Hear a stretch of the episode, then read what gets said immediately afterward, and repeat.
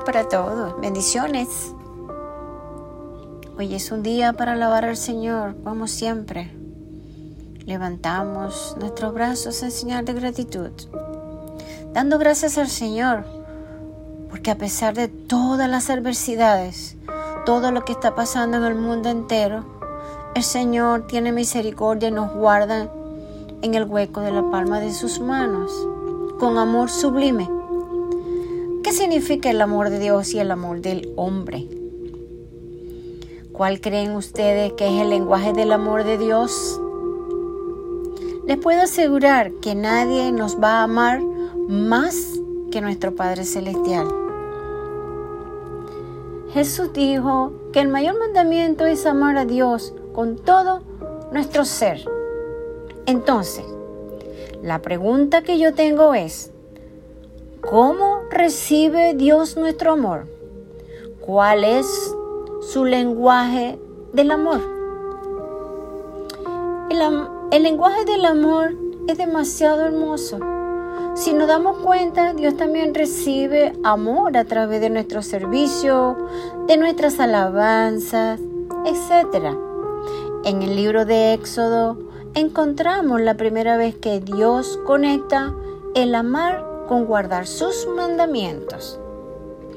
El amor es sublime, sutil, tierno y sobre todo se ama con transparencia ante Dios. Esto es muy claro para mí.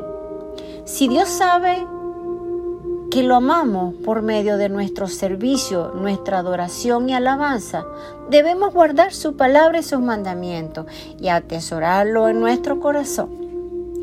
Y necesitamos tomar esto en serio para guardar su palabra, no debe leerla solo para recibir conocimiento, sino para saber cómo actuar de una manera que complazca a mi amado Señor. Dios ama cuando pasamos tiempo con Él. ¿Cuánto tiempo quiere Dios pasar con nosotros? ¿Cómo pasamos tiempo de calidad con Él? La respuesta parece fácil. Sí, es muy fácil. Oración, meditación y tiempo en su palabra. Sin embargo, muchos de nosotros batallamos para encontrar tiempo y pasarlo con Él. Hay tantas distracciones que reclaman nuestro tiempo limitado. Si encontramos más tiempo para nuestras actividades recreativas que para tener un tiempo con Dios, ¿qué les parece? ¿Siente Él nuestro amor de esa manera? Hmm. El Señor le habló a Josué diciendo, este libro de la ley no se apartará de tu boca, sino que meditarás en el día y noche para que cuide de hacer todo lo que en él está escrito. Porque entonces harás prosperar tu camino y tendrás éxito. Josué 1.8 Jesús sintió la necesidad de pasar a solas con Dios. Después de despedir a la multitud, subió al monte a orar a solas con el Señor, a pasar un rato a sola intimidad con su Padre. Y al anochecer estaba allí solo. En solos estos pocos pasajes encontramos algunos consejos fuertes. Medite día y noche, derrame su corazón, conságrese, busquen su rostro continuamente. Me imagino que pocos de nosotros pasamos suficiente tiempo de calidad con Él. Creo que cerraré mi puerta en este momento, bloquearé todas las distracciones y pasaré algún tiempo en intimidad con mi Padre.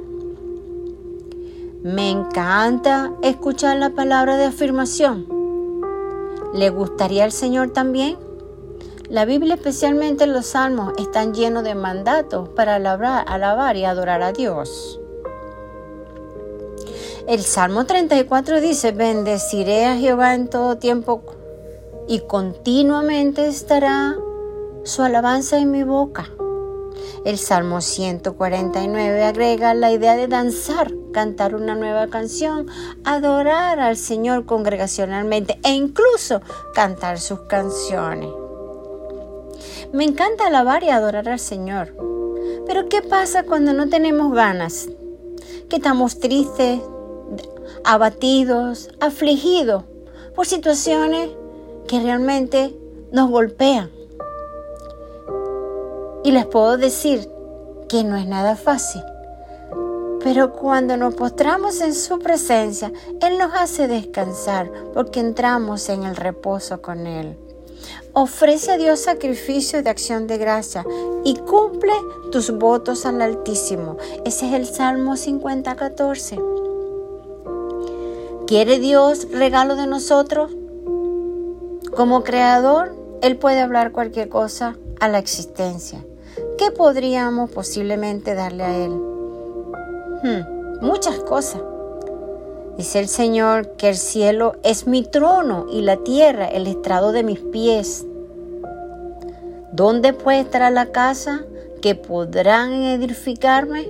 ¿Dónde está el lugar de mi reposo? Todo esto es, se hizo con mis manos. Eso dice el Señor en Isaías. Pero a este miraré al que humilde y contrito de espíritu y que tiembla ante mi palabra. Qué tremenda palabra. Me lo aplico con todo mi corazón. Es verdad que Dios desea un regalo de nosotros. Él quiere que le demos nuestro corazón. Él desea humildad, espíritu contrito y alguien que lo toma en buena forma su palabra y en serio. Cuando nos acercamos con nuestras ofrendas, Él sabe lo que lo amamos. Aún así, en varios lugares de la Biblia que los sacrificios y las ofrendas quemadas no son tan importantes para Él como postrarnos en la presencia del Señor y humillarnos ante el Padre Celestial. ¡Qué tremendo! ¿Son los regalos el lenguaje del amor de Dios? Claro que sí.